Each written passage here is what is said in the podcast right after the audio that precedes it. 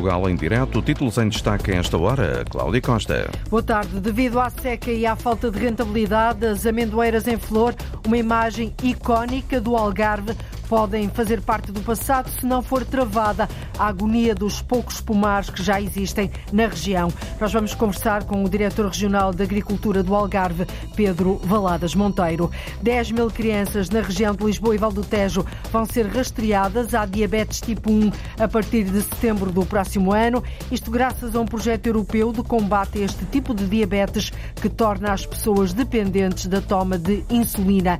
A iniciativa envolve crianças entre os 6 6 e os 10 anos. Os habitantes de Casais Novos, no Conselho de Alenquer, avançaram com uma providência cautelar para obrigar à redução do trânsito de viaturas pesadas. Não conseguem dormir com o barulho nem com o estremecimento provocado pelos cerca de 500 caminhões que passam diariamente numa via estreita junto às casas. É um barulho infernal. Aquilo abana tudo. Parece mesmo trovoado. É um barulhão incrível. À noite é terrível, são muitos e chegam a ser dois e três seguidos. Não se pode dormir ali. Moradores à beira de um ataque de nervos, a reportagem do Portugal em Direto para ouvir mais à frente. Portugal em Direto tem edição da jornalista Cláudia Costa.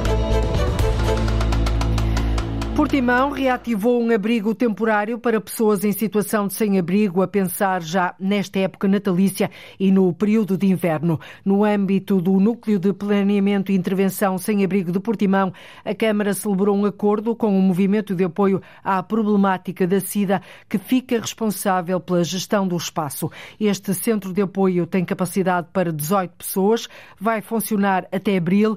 Os dados indicam que em todo o Algarve haja 700 pessoas em situação de sem-abrigo. Mário Antunes. É um número que não para de crescer. Há indicadores que apontam para um milhar de pessoas. O MAPS, Movimento de Apoio à Problemática da SIDA, tem referenciadas pelo menos 700 em situação de sem-abrigo em toda a região. 2023 não registrou um fenómeno que era habitual e em que o número de sem-abrigo costumava diminuir no inverno em relação ao verão. O problema agravou-se. Estamos a sentir uh, um agravamento. Uh, este ano uh, nós tivemos um verão diferente, o ano passado, um inverno diferente e este ano já sentimos aqui um bocadinho a diferença.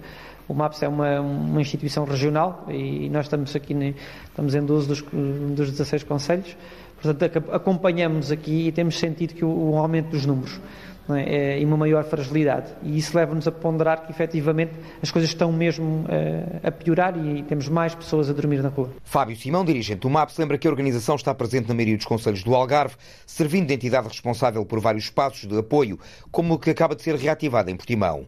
Um abrigo temporário para pessoas em situação de sem-abrigo. Resposta social que vai chegar a 18 indivíduos já nesta época natalícia e durante o período de inverno, no âmbito do Núcleo de Planeamento e Intervenção Sem-Abrigo de Portimão. O município assegurou apoio financeiro, o MAPS fica responsável pela gestão do espaço em pleno centro da cidade. O centro funciona diariamente até abril do próximo ano, das 8 da noite às 8 da manhã. São 18 pessoas que vão beneficiar deste apoio num universo regional de mais de 700 indivíduos. Neste momento que o MAPS esteja a, a prestar serviços, e leia-se que o MAPS tem uma abrangência regional, não está limitado apenas a um conselho, nós estamos em 12 conselhos, com mais intensidade em oito uh, conselhos, com mais população e com mais problemáticas. Portanto, eh, nestes oito conselhos, nós atingimos aqui um, um valor superior às 700 pessoas. Os números oficiais são até mais elevados. Apontam para um milhar de pessoas em situação de sem-abrigo em todo o Algarve, mas inclui indivíduos que passaram pelo Algarve no período de um ano e muitos deles não permaneceram na região. Eh, este centro de apoio ao sem-abrigo tem capacidade para 18 pessoas, vai funcionar até ao próximo mês de abril. O IPO do Porto é o primeiro hospital do país a abrir um espaço cidadão e um balcão SNS 24. Inaugurado esta manhã, vai permitir a doentes, familiares, médicos e público em geral aceder aos mais diversos serviços da administração pública e também, Isabel Cunha, interagir com os centros de saúde. Podemos entrar aqui? Entramos com o diretor do IPO do Porto, Júlio Oliveira, no Espaço Cidadão. Dois balcões, quatro funcionários. Este espaço foi desenhado para podermos uh, oferecer melhores condições uh, e mais com comodidade uh, e rapidez de acessibilidade a todos os utentes, primariamente, e também aos familiares dos, dos doentes aos profissionais de saúde que trabalham aqui no IPO de Porto e aos cidadãos em geral, que este espaço está aberto como espaço público. E onde é possível aceder a quase todos os serviços que tem uma loja do cidadão. Desde uh, a ADSE, uh, à Autoridade Tributária, uh, ao Instituto de Emprego e Formação Profissional, podem interagir com a própria Segurança Social e tratarem dos seus assuntos, tratar do seu cartão de cidadão, renovação, renovação de carta de condução, portanto são múltiplos os, os serviços, são os serviços que estão disponíveis nos espaços cidadão que estão dispersos pelo país. Este espaço tem a particularidade de ser o primeiro espaço cidadão dentro de um hospital que tem também o balcão SNS 24. Um serviço pioneiro que reduz as barreiras entre o utente e os centros de saúde. No balcão SNS 24 pode, por exemplo, renovar receitas, consultar resultados de exames e muito mais. Marcar uma consulta com o seu médico de família, eh, ter uma teleconsulta, interagir com o seu próprio centro de saúde para alterar algum dado que seja relevante, sem precisarem de deslocar ao centro de saúde e com a ajuda de um profissional. Balcão SNS 24, Centro de Saúde à Distância, um legado da pandemia em funcionamento no IPO do Porto e que o Governo gostaria de alargar aos grandes hospitais do país. O IPO do Porto é sim o primeiro hospital do país a abrir este espaço cidadão e um balcão SNS 24. Oliveira do Hospital decidiu avançar com incentivos à fixação e manutenção de médicos de medicina geral e familiar no Centro de Saúde do Conselho. Para isso, acaba de aprovar um novo regulamento municipal para se ultrapassarem dificuldades em atrair e fixar clínicos. O presidente da Câmara, José Francisco Rolo, ouvido pela jornalista Arlinda Brandão, explica quais são os incentivos e quando é que vão começar a ser pagos. Surgiu num quadro de reorganização dos serviços do centro de saúde, foi constituída uma unidade de saúde familiar, num território onde eh, não faltaram médicos e de repente eh, verificámos este, este problema, o município tinha que fazer um esforço financeiro, tinha que criar um regime de incentivos, por isso alocámos numa primeira fase no orçamento municipal uma verba de 25 mil euros, quer para despesas de habitação, despesas de transporte, gratuidade no acesso à utilização dos, dos equipamentos uh, municipais. Quando é que esses incentivos começam a ser pagos? O regulamento vai ser aprovado agora durante o mês de dezembro na Assembleia Municipal. Já está a ser divulgado junto dos médicos, portanto temos a expectativa que ele comece a ser pago a partir de janeiro. O regulamento tem um pacote de apoios e benefícios para os médicos que exerçam funções no Conselho há dois anos ou menos, ou que, tendo concorrido ao preenchimento de vagas, tenham sido colocados ao abrigo do contrato de trabalho em funções públicas por tempo indeterminado no Centro de Saúde de Oliveira, do Hospital. Um projeto europeu de combate à diabetes tipo 1, que torna as pessoas dependentes da toma de insulina, vai promover o rastreio de 10 mil crianças na região de Lisboa e Val do Tejo a partir de setembro do próximo ano. A iniciativa envolve crianças entre os 6 e os 10 anos. A Associação Protetora dos Diabéticos de Portugal quer estendê-la depois, Arlinda, Arlinda Brandão, a outras regiões do país. É um rastreio considerado ambicioso a 10 mil crianças na região de Lisboa e Val do Tejo, que João Felipe Raposo, o diretor clínico da Associação Protetora dos Diabéticos de Portugal, diz que pode fazer a diferença e evitar traumas a quem vai ter que lidar com a doença da diabetes tipo 1, a que fica para a vida e que precisa da toma de insulina. Melhorar muito esta relação com o início da doença, que é considerado um dos, eventos mais traumáticos na vida de, das crianças que têm diabetes tipo 1. Nós sabemos que em Portugal, tipicamente por ano, aparecem entre 2.500 a 3.000 crianças com diabetes tipo 1. Aquilo que nós vamos tentar encontrar aqui são as tais crianças que antes desta fase ainda não têm que entrar no hospital por descompensação da sua diabetes. Tinham que ir para um serviço de urgência, internamento, um traumatismo grande na sua vida ligado ao início da diabetes tipo 1. Procura-se prevenir o sofrimento a muitas crianças e às suas famílias com este projeto financiado pela Comissão Europeia. Vamos fazer este tal projeto inovador e vamos tentar perceber quem é que já tem no seu organismo esta reação que lhes vai aumentar o risco de vir a ter diabetes tipo 1. E com isto, queremos que no futuro estas crianças que sejam identificadas por este processo de rastreio tenham acesso eventualmente a tratamentos diferentes. O projeto acontece a partir de setembro do próximo ano, em articulação com a saúde escolar e os agrupamentos de escolas. As equipas deslocam-se às escolas e através de uma picadinha no dedo consegue-se rapidamente depois fazer este teste. Vai começar aqui em Lisboa, porquê? Na região de Lisboa e Val do Tejo, porquê? Bom, porque nos tínhamos que propor um, a fazer alguma parte da nossa população e era preciso um número muito significativo em pouco tempo, mas na verdade aquilo que nós gostaríamos, ainda estamos a lutar para isso, é estender este projeto rapidamente a todo o país. Isso vai acontecer em breve? Acha que, que há possibilidades para isso acontecer? É do nosso interesse e, à partida do interesse também da, da coordenação do projeto, conseguirmos uh, estender isto a todo o país e, portanto, talvez não em setembro de 2024, mas rapidamente, alguns meses depois, já consigamos estender isso a outras regiões do país. É necessária a autorização da família destas crianças, que podem vir a ter muito a ganhar na sua saúde com esta simples análise ao sangue. O projeto europeu tem como objetivo identificar assim crianças e jovens em maior risco de desenvolver diabetes tipo 1 em 10 países, bem como implementar estratégias de educação e melhorar a terapêutica nos próximos cinco anos. Já é possível tratar nos Açores doentes com arritmias cardíacas. O Serviço de Cardiologia do Hospital de Ponta Delgada, na Ilha de São Miguel, passou a dispor da funcionalidade de eletrofisiologia. Este é um passo de gigante que evita o envio de doentes para os hospitais do continente. Sandra Pimenta. Durante anos, os Açores, por falta de um serviço específico no tratamento de arritmias cardíacas, enviaram centenas de doentes para os hospitais do continente.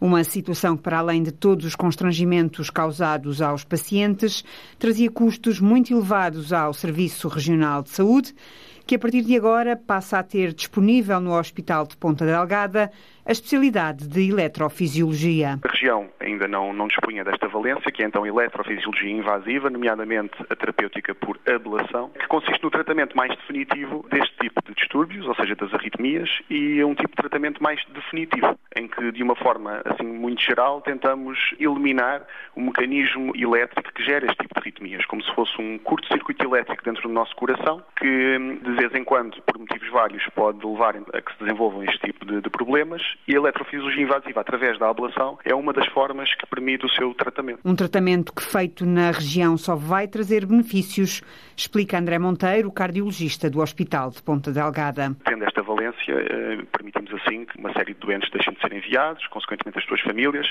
e também que potencialmente mais doentes possam ser tratados, porque existem doentes que simplesmente, pela hipótese de terem que ser eh, transferidos e de sair da ilha, recusam essa deslocação porque não querem sair, por motivos vários, e digamos assim tornamos isto mais acessível um, para todos os doentes do Serviço Regional de Saúde de todas as ilhas. Sim, esse é com certeza o objetivo. Benefícios do novo serviço de tratamento aos doentes com arritmias cardíacas, que passa a funcionar a partir de agora no Hospital do Divino Espírito Santo, em Ponta Delgada. E que evita o envio de centenas de doentes para os hospitais do continente. Há um barulho infernal. Aquilo abana tudo. Parece mesmo trovoado, é um barulhão incrível. À noite é terrível, são muitos e chegam a ser dois e três seguidos. Não se pode dormir ali. E Isabel não é a única descontente. Imagine-se o sinal avisador de marcha atrás durante a noite a apitar eh, durante um período de silêncio. Em causa o barulho provocado por caminhões que passam numa rua de casais novos em Alenquer. Vamos, daqui a pouco, ouvir as queixas. As amendoeiras em flor, uma imagem icónica e turística do Algarve, podem fazer parte do passado se não for travada a agonia dos poucos pomares que ainda resistem e existem na região, isto devido à seca e à falta de rentabilidade. Os pomares de amendoeiras estão a extinguir-se, passaram todos para o Alentejo e os que resistem são para alimentar o setor da pastelaria tradicional. Em direto ao telefone tenho agora o diretor regional da Agricultura do Algarve, Pedro Valadas Monteiro. Muito boa tarde, doutor. O cenário é grave? Boa tarde. Sim, a situação é complicada. Como disse no início da, da, da sua peça, nós estamos numa região, por um lado, estamos perto de dois grandes players em termos de produção, que é o Alentejo, que tornou-se este ano a principal região, ou tornou-se recentemente a principal região produtora uhum. de amêndoa no país, e também Espanha. É? Por outro lado, os nossos pomares são pomares já envelhecidos, têm falta de homogeneidade no material, não são especializados, como os pomares intensivos de regadio que estão a ser feitos no Alentejo, e, portanto, isso coloca dificuldades também ao nível da competitividade porque, eh, portanto, o produtor é remunerado por aquilo que o seu pomar produz não é? e por aquilo e não que produzindo também, ganha muito pouco. Por isso é que uh, acho que defende um, o doutor Pedro Valadas Monteiro defende que um, que a única forma de impedir o desaparecimento destas tradicionais amendoeiras em flor seja subsidiar os produtores pelo serviço que prestam na dimensão ambiental e também turística, porque nós não estamos a falar aqui apenas de um cartaz turístico, mas também de um rombo na economia regional. Sim, o, a amendoeira flores é uma imagem icónica do Algarve, uhum. até para efeitos de promoção turística. Não é? Por outro lado, também a amendoeira, ela própria, é um elemento é, característico e muito importante para a paisagem do barrocal algarvio. Sim. Ora bem, se o mercado não remunera o produtor, o produtor evidentemente que eh, não tendo uma produção rentável, a tendência é para abandonar. Se queremos preservar a amendoeira, nessa faceta ambiental, nessa faceta também de promoção turística e igualmente também pela importância, porque ela é especialmente apta para a nossa doçaria tradicional, então nós vamos ter que compensar o agricultor por aquilo que ele não recebe do mercado. E eu presumo seja... que essa compensação já ontem seja tarde, a quem é que compete? Ao Ministério da Agricultura? Essa compensação, acima de tudo, compete à sociedade, porque estão aqui vários setores envolvidos.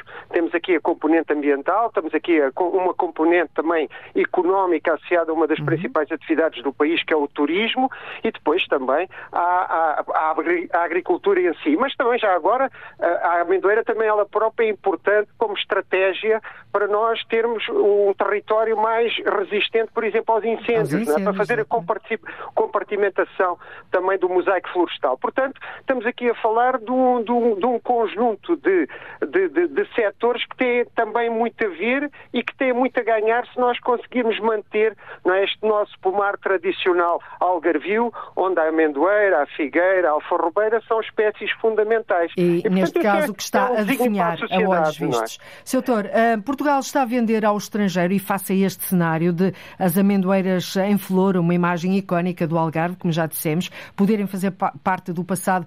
Portugal está a vender ao estrangeiro, aos turistas, um produto que já não existe? Ou seja, a imagem do Algarve com amendoeiras em flor? Não, nós ainda continuamos, ainda temos 5 mil hectares de amendoal no Algarve. Evidentemente que tivemos, desde 2002 para cá, um retrocesso grande, mais de 60% de, de, de, da área que tínhamos desapareceu. Uh, ora bem, ainda temos. Agora, o que temos que fazer é, como eu disse, tentar preservar e tentar rejuvenescer, reabilitar estes pomares, para que aquilo que existe... Reabilitar o amendoal tradicional, certo? Exatamente, reabilitar. Porquê? Porque aqui no Algarve nós não temos dimensão como existe na zona do Alqueva, ah, não temos água. Não tem o regadio do Alqueva, não é? Exatamente, o regadio, a, a, o amendoal regado é exigente também em termos de água e, por outro lado, nós temos também muito a ganhar se conseguirmos manter aqui aquilo que é uma imagem identitária, que é este pomar tradicional. Agora, evidentemente, o clima não ajuda, uhum. o mercado é cada vez mais competitivo neste tipo de produtos e, portanto, nós, se quisermos preservar esta, esta produção, vamos ter que arranjar aqui uma forma alternativa de compensar o produtor para ele manter, rejuvenescer e, inclusivamente, até poder aumentar as áreas destas culturas tradicionais tão importantes. Portanto, tem aí muito trabalho pela frente para tentar muito. reabilitar uma, uma área fundamental para a região e também para o país. Doutor Pedro Valadas Monteiro, muito obrigada por ter estado em direto aqui na Antena 1. Eu Boa tarde. Agradeço. Obrigada. Boa, Boa tarde. tarde. O Pai Natal é muito grande, é? Verdade. E até recordes são batidos, Horácio Antunes. O menor e o maior Pai Natal do mundo estão em Águeda. O Natal em Águeda, no Portugal em direto. A líder do Bloco de Esquerda, Mariana Mortágua, esteve esta manhã na Assembleia Municipal de Miranda do Douro para lembrar o negócio da EDP da venda das seis barragens do Douro a um consórcio francês, do qual, passados três anos, ainda não houve pagamento de impostos. Um tema que, de resto, esteve em destaque ontem aqui no Portugal em Direto. As contas em dívida feitas pela autarquia de Miranda rondam os 400 milhões de euros, Afonso de Sousa tem sido uma subserviência constante por parte dos governos às grandes empresas e este negócio traduz isso mesmo, diz a líder do Bloco. A EDP e a ANGI devem ao povo da terra de Miranda os impostos que não pagaram pelo negócio. O negócio não pagou IRC, o negócio não pagou o imposto de selo, estas barragens não pagaram IMI e, portanto, não pagaram IMT. Estamos a falar de centenas centenas de milhões de euros por uma terra que precisa de investimento, uma terra do interior, onde falta transportes, investimentos públicos, serviços públicos, condições para estas populações se desenvolverem. Mariana Mortágua acrescenta que a proximidade das eleições deveria fazer com que todos os partidos clarificassem a sua posição em relação a este negócio. Todos os partidos dissessem com todas as letras qual é o seu compromisso com esta gente, com este povo, com esta terra e também com a seriedade que é cobrar a EDP todos os impostos que deve pelos negócios que fez e pelos milhões que lucrou com as barragens que foram aqui uh, construídas sem contrapartidas para esta população. Três anos depois ainda não foi pago nenhum imposto. O IMI de 2019 está em risco de não o ser e o tempo passa sem que haja decisões. Acrescenta Mortágua. Corre-se o risco não só de perder o IMI 2019 porque o processo vai correndo e a cobrança não é feita, corre-se o risco da cobrança ser impugnada porque está a ser mal feita por parte da autoridade tributária e corre-se o risco de a ser feita, ser feita por um valor muito inferior àquele que deveria acontecer, porque na avaliação das barragens, todos os equipamentos construídos que dão valor a estas barragens foram deixados de fora. Em causa e nos 10 municípios abrangidos pelas seis barragens vendidas no Douro estão cerca de 400 milhões em impostos. No cômputo geral, se tudo fosse pago, na nossa perspectiva, seria mais ou menos isso. Isso 400 milhões nos 10 conselhos, sim. Oscar Afonso é o presidente da Assembleia Municipal de Miranda do Douro. Três anos depois, teme que o processo entre nos tribunais e se arraste sem ter um fim. Sem que haja lugar ao pagamento de impostos. Costumo muito dizer isto, mas que parece ser. E, portanto, se assim for, eh, nunca mais se vai resolver a situação. Em representação do PSD esteve o deputado Adão Silva, que nesta época natalícia foi a Miranda expressar dois desejos. O primeiro... Que é, espero que a nova direção do PSD seja capaz de continuar aquilo que foi a reivindicação implacável do Dr. Rui Rio enquanto dirigente máximo do PSD também, isto é, exigir que os impostos fossem pagos. E o segundo? A senhora diretora-geral da Autoridade Tributária tem mentido descaradamente nesta matéria, que tem tido um comportamento de ilegalidades manifesto, com toda a articulação e, e apoio, já se percebeu, deste governo, esta senhora tem que sair rapidamente. Não sei o que é que ainda, não, ainda está a fazer, acho que já se devia ter demitido, mas não se tendo demitido por vontade própria, aquilo que deve fazer o próximo governo do PS, espero eu, é demitir imediatamente a senhora Diretora-Geral da Autoridade Tributária. Contudo, por decidir, o processo há de continuar para o ano. Um processo que se prolonga no tempo. 400 milhões de euros são estas as contas feitas pela Câmara de eh, Miranda do Douro. 400 milhões de euros em dívida pelos impostos que não foram cobrados na venda das barragens da EDP ao consórcio francês Angi. O prazo, o prazo, assim é que é, para a revisão dos planos diretores municipais termina no final deste mês, mas o autarca de Vila Real, que é também vice-presidente da Associação Nacional de Municípios Portugueses, acredita que as autarquias que não atualizaram o documento em tempo útil não vão ser penalizadas, até porque Rui Santos considera o processo moroso e muito burocrático. Julgo que o Governo se prepara para não penalizar as autarquias que não consigam fazer a revisão atempadamente, exatamente porque considera que a responsabilidade não é só das autarquias. É um processo moroso, complicado, que envolve muitas instituições, em alguns casos mais de 20, que implica pareceres múltiplos, negociações permanentes e uh, tudo isto uh, e esta burocracia impede que os prazos sejam cumpridos.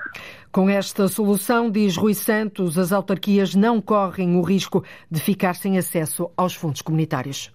O que está em risco são candidaturas a fundos comunitários, eh, mas com certeza que as autarquias não ficariam caladas, porque em muitos casos a responsabilidade da não revisão dos PDMs não descabia, porque também as instituições do Estado Central foram incapazes de atempadamente se pronunciarem sobre um conjunto de aspectos que são relevantes para a revisão dos PDMs.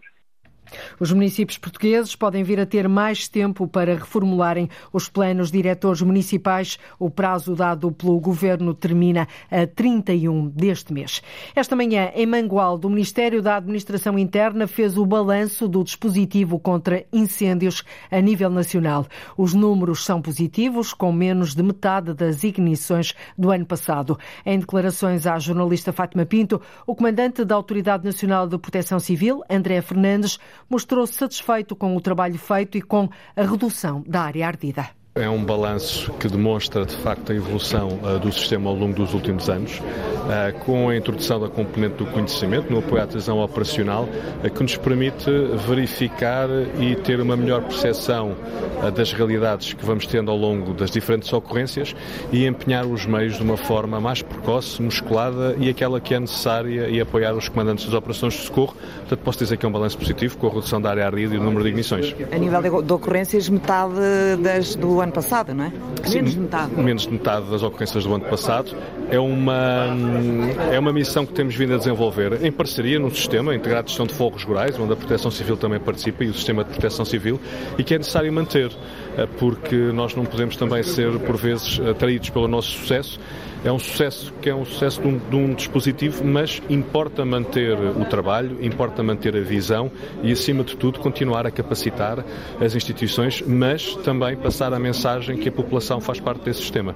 E esta redução do número de ignições deve-se, de facto, à população ter adequado os seus comportamentos. O Ministro da Administração Interna falou, fez vários avisos em relação ao ano que vem, que vai ser um ano duro, não só a nível meteorológico, mas porque há muitas eleições, há muitos fatores conjugados. Eh, o que é que estão a pensar já para para 2024? O planeamento já está a ser feito, portanto a base do dispositivo ela existe. Vamos agora, eh, estamos já numa fase de análise daquilo que, dos de condicionantes que temos que melhorar e estamos a fazer essa análise para melhorar para 2024. Portanto, isto é um processo contínuo, ou seja, não fechamos um e estamos a planear outro. Não, é um processo contínuo de planeamento que obviamente no início de 2024 vai mais uma vez congregar todas as entidades à volta da mesma mesa para arranjarmos as soluções para as lições identificadas mercados correram menos bem para melhorarmos. O comandante da Autoridade Nacional de Proteção Civil, André Fernandes, ouvido pela jornalista Fátima Pinto, em Mangualde foram assinados esta manhã contratos para a compra de equipamentos para os bombeiros no valor de 6 milhões de euros. Também esta manhã foi apresentado na Lausanne um balão de alta altitude que permite detectar incêndios rurais. Para além de possibilitar uma visão integrada do perímetro do incêndio e da área ardida, e possibilita igualmente reforçar o sistema de comunicações do durante as operações. Miguel Bastos. Às vezes, o combate aos incêndios pode passar pelas soluções mais simples. Eu sou engenheira mais do que tudo. Alexandra Moutinho, investigadora principal do projeto Eye in the Sky, um olho no céu. E a engenharia passa por encontrar soluções simples para problemas complexos. A professora da Universidade de Lisboa explica que um balão tem uma vantagem que outros meios não têm. Pode subir acima dos 30 mil metros. O balão em si pode ir até aos 35 km de altitude. Portanto, estamos a falar aqui já da estratosfera. O drone em si normalmente poderá ser largado a qualquer altitude durante o voo do balão. E a essas alturas não interfere com os outros meios de combate ao incêndio, refere o investigador Miguel Almeida, da Universidade de Coimbra. Quando nós uh virmos que o incêndio começa a tomar de, uh, uh, proporções tais ou dimensões tais em que o controle de área ardida já não é tão fácil com meios terrestres ou mesmo com uh, o uso de drones, que muitas vezes, como sabem, portanto, tem alguma incompatibilidade com a atuação de outros meios aéreos de combate. O lançamento de um balão, portanto, ultrapassa tudo isso, não apenas porque consegue captar grandes áreas numa mesma imagem, mas, sobretudo, porque não interfere de toda a maneira com os, os, restantes meios de, aéreos de combate, neste caso, ou de vigilância, ou seja o que for, porque eh, está a atuar a outras uh, alturas. Ao mesmo tempo, o balão pode ajudar na manutenção das comunicações e é aqui que entra o conhecimento de Domingos Barbosa e a sua equipa do Instituto de Telecomunicações da Universidade de Aveiro. Tem que transmitir as imagens uh, e comunicar uh, com as equipas ao solo e com o drone que vai estar a fazer uma vigilância mais apertada, em frequências adequadas, sem interferências e que podem uh, providenciar informação muito rápida às equipas uh, de combate e permitir a quem está a gerir o incêndio tomar as melhores decisões. Nesta altura em que o projeto científico está a chegar ao fim, há decisões para tomar, até porque há várias instituições interessadas em dar continuidade a este projeto. É o caso do Exército, da Marinha e da Guarda Nacional Republicana, entidades que consideram que a utilização destes balões, equipados com drones, câmaras e sistemas de comunicações, podem ser muito úteis para vigiar o território, prevenir e combater incêndios. Moradores à beira de um ataque de nervos. Os habitantes de Casais Novos, em Alenquer, queixam-se que não conseguem dormir com o barulho nem com o estremecimento provocados pelos cerca de 500 caminhões que passam diariamente numa via estreita junto às casas. Nem os vidros duplos atenuam o problema. Cansados de esperar por uma solução, avançaram com uma providência cautelar para obrigar a empresa de transportes a reduzir o trânsito de viaturas pesadas. O repórter João Ramalhinho foi a Casais Novos e ouviu moradores desesperados. Não é trovoada, mas parece. É o que diz Isabel Gonçalves. Mora na Rua do Batalheiro, em Casais Novos, Alenquer, e recorda que está a viver um autêntico pesadelo com o ruído da circulação de tantos caminhões. É um barulho infernal. Aquilo abana tudo. Parece mesmo trovoada. É um barulhão incrível. À noite é terrível, são muitos e chegam a ser dois e três seguidos. Não se pode dormir ali. Na origem do protesto, a circulação de vários caminhões da empresa Santos Ival, que, para saírem ou entrarem das instalações, passam numa estrada estreita em Casais Novos. Uma das 47 habitações afetadas é de Uriel Oliveira, na Avenida da Juventude em casais novos. Imagine-se o sinal avisador de marcha atrás durante a noite a apitar eh, durante um período de silêncio e, e, o estremecer da casa, a vibração da casa, o ruído provocado pelo rodado da viatura pesada no pavimento, que, como podemos ver, está em muito mau estado. Assim, é difícil dormir. Não há vidro duplo que resolva o problema. É impossível dormir. Troquei recentemente as janelas, contudo, nem as janelas uh, resolvem o problema. Circulam com que frequência? À exceção do domingo durante o período diurno e do sábado, todos os dias a toda hora.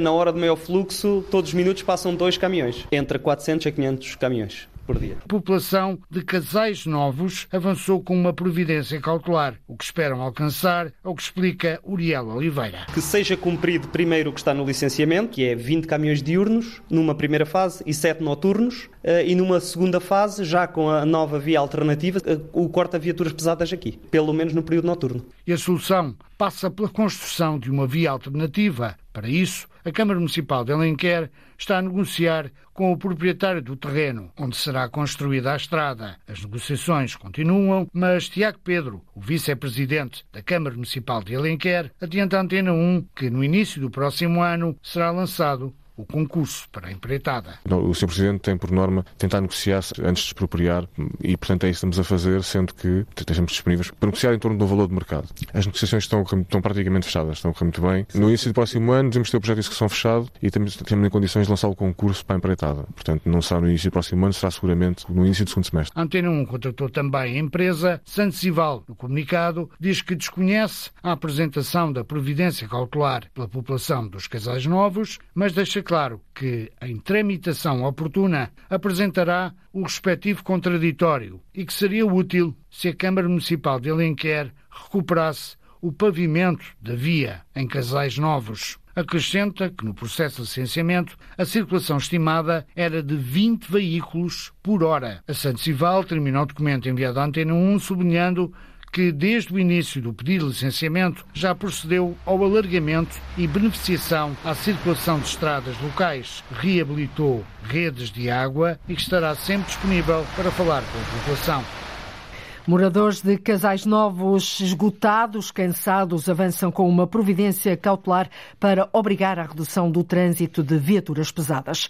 É a vapor, tem cinco carruagens e transporta em cada viagem 254 passageiros. O comboio de Natal está de novo em andamento. Este fim de semana e nos próximos, até ao início de janeiro, a histórica locomotiva a vapor vai circular entre a estação de São Bento no Porto e Irmesinde no Conselho de Valongo. Uma viagem viagem animada Paula Verã com teatro, música e doces regionais. Todo engalanado com luzes coloridas, o comboio mágico de Natal volta aos carris. Com a locomotiva a vapor, as cinco carruagens históricas vão ligar a estação de São Bento, no Porto, à cidade de Hermesinde, em Valongo. Uma tradição apresentada pelo autarca José Manuel Ribeiro. Tem uma locomotiva a vapor, não é? Que é muito antiga, dizem que é quase centenária, e as carruagens também são históricas. É decorado com luzes eh, bonitas, eh, alusivas à época, e que fará a ligação entre a estação de São Bento, no Porto, e a estação de Irmesinde, em Valongo. Nos fins de semana, até o início de janeiro, há 254 lugares disponíveis para o passeio e não só. Cada uma dessas 24 viagens, o município irá dinamizar nas carruagens com animação especial, através de grupos de teatro, através também da distribuição de deliciosos biscoitos tradicionais aqui de Valongo. Valongo é um dos grandes centros de produção de biscoito e de pão e de regueifa, como todos sabem.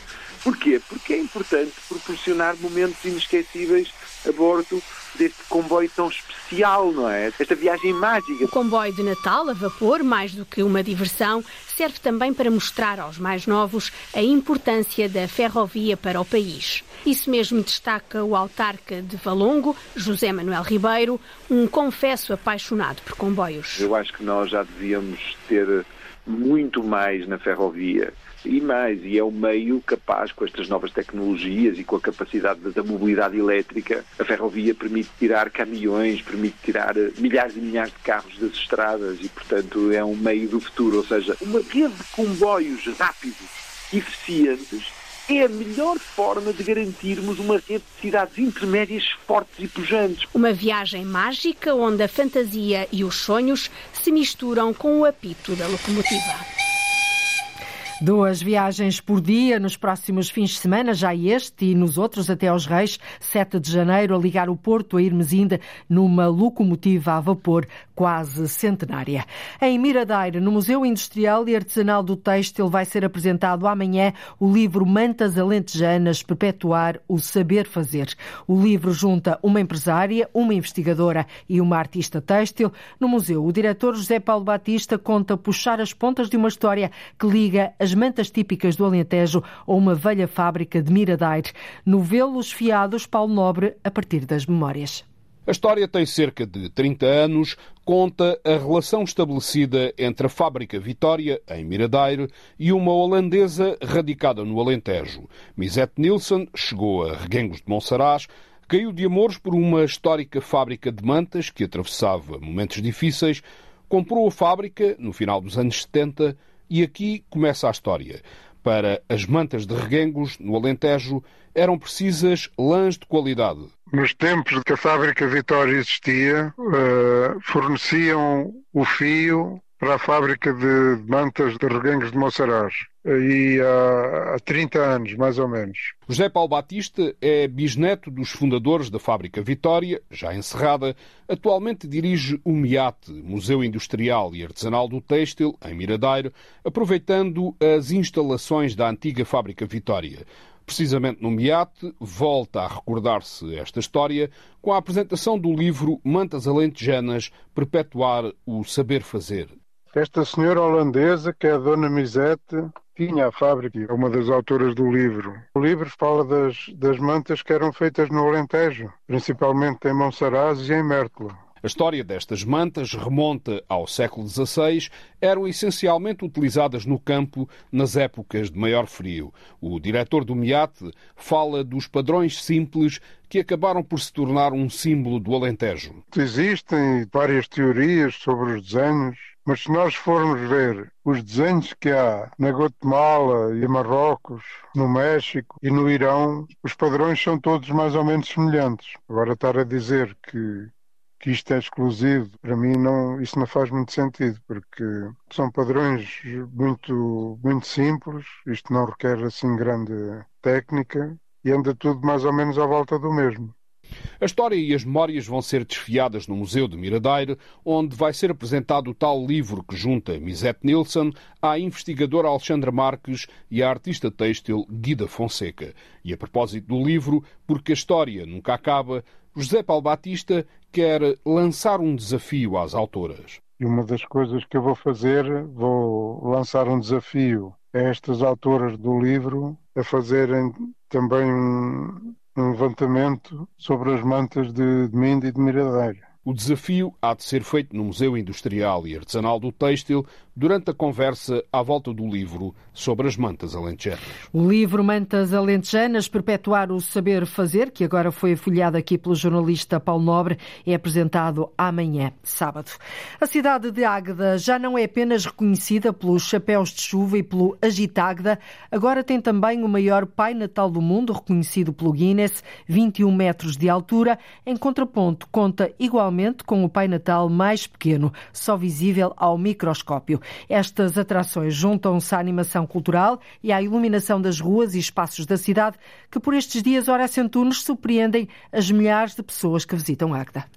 Vou tentar apanhar o Pai Natal e as vossas cabeças. São muitas as dificuldades de enquadramento do Pai Natal e de quem pousa para a fotografia. O Pai Natal é muito grande, é? Verdade. O menor e o maior Pai Natal do mundo estão em Águeda, onde todos os dias milhares de pessoas chegam e ficam surpreendidos, como o Rodrigo e a família que vieram de Canidelo. Fiquei, as fichas de Pai Natal é mesmo grande. O maior do mundo, sabias? Não, não sabia. De Lisboa, Manuela e Joaquim não têm palavras para descrever o que veem. Muito bonito. Vale a pena fazer quase 300 km para viver. Mais 300? Pois, vemos de Lisboa. Muito giro, mereceu a pena. É... Já visitaram as ruas? Não. A dos chapéus, é isso que queremos ir também. De mais perto, Estarraja, o pequeno Gustavo, os pais e o irmão Duarte não escondem a felicidade do momento, também saboreado. Chocolate quente. É muito bom. Ele está um bocado diferente em relação ao ano passado. De ano para ano está sempre melhor, sempre melhor. Vale a pena estes passeios? Vale, tanto para graúdos como para pequeninos, vale a pena, sim. O Pai Natal, os guarda-chuvas, o colorido, a animação. Águeda tornou-se por estes dias num palco gigante de luz e sonhos, onde aos fins de semana é difícil chegar e estacionar. Pois, é um fenómeno. Eu acho que é uma festa que ultrapassa as nossas melhores expectativas e ano após ano é mais. São estas multidões, como se houvesse aqui um imenso jogo da Liga dos Campeões, é, é efetivamente incrível. É o maior Pai Natal do mundo, está certificado pelo Guinness e o outro pequenino que está lá para ver ao microscópio tem que ser um de cada vez a ver e vemos sobretudo os olhos destas crianças que vêm para aqui e que efetivamente nos deixam maravilhados também. Jorge Almeida, Presidente da Câmara Municipal, refere que a Águeda já não vai sair do mapa nacional e internacional. No país ou até mesmo no estrangeiro, se falamos de Águeda, toda a gente diz ou já cá veio ou tem que cá vir. E vão daqui, passam a palavra e depois são mais outros e outros e outros e outros que venham. A nossa arte urbana, a animação que temos nas nossas ruas é que, por exemplo, alguém que venha que queira passar um fim de semana, não há dois dias iguais aqui na nossa cidade. É preciso fazer marcações para os restaurantes, é normal. Os nossos hotéis estão completamente esgotados, os nossos e os dos nossos vizinhos. Na pequena loja de Ricardo Carvalho há brinquedos de madeira e de metal. Há inúmeros produtos cujas marcas fizeram história. Refere que o Águeda é Natal foi uma iniciativa surpreendente para o comércio local. Tem sido maravilhosa, portanto, isto vem pessoas de, de Portugal inteiro, muitas pessoas de outras partes do mundo, nomeadamente aqui de, de, Espanha, também dos Estados Unidos, França, portanto, começa a ser um local eh, de paragem obrigatória aqui no centro de Portugal. Ao lado do espaço encantado do Pai Natal, falámos com Maria do Céu Santos, vice-presidente da Associação Juntos Somos Arte. Representa 14 artesãos locais com quatro estandes de vendas. A Águeda tem sido um fenómeno nos últimos tempos. Muitas línguas diferentes, é, olha, é quase uma torre de Babela por aqui. Espaços encantados, iluminações e decorações, animação cultural e desportiva e os já famosos guarda-chuvas. Águeda é Natal, encanta quem visita e surpreende na hora de acender as luzes até 7 de janeiro. É um fenómeno, diz o Presidente da Câmara, é uma autêntica animação. É, nesta época natalícia, a Águeda já deixou há muito de ser apenas reconhecida pelos guarda-chuvas coloridos. Nós voltamos na próxima segunda-feira a ligar o território de uma ponta à outra. Ligamos o norte e o sul, o litoral e o interior, o continente e as ilhas. Contamos com a sua escuta. Passe um bom fim de semana. Cláudia Costa, boa tarde, bom fim de semana. Há mais Portugal em direto na próxima semana, depois da uma. Liga à informação. Ligue à Antena 1.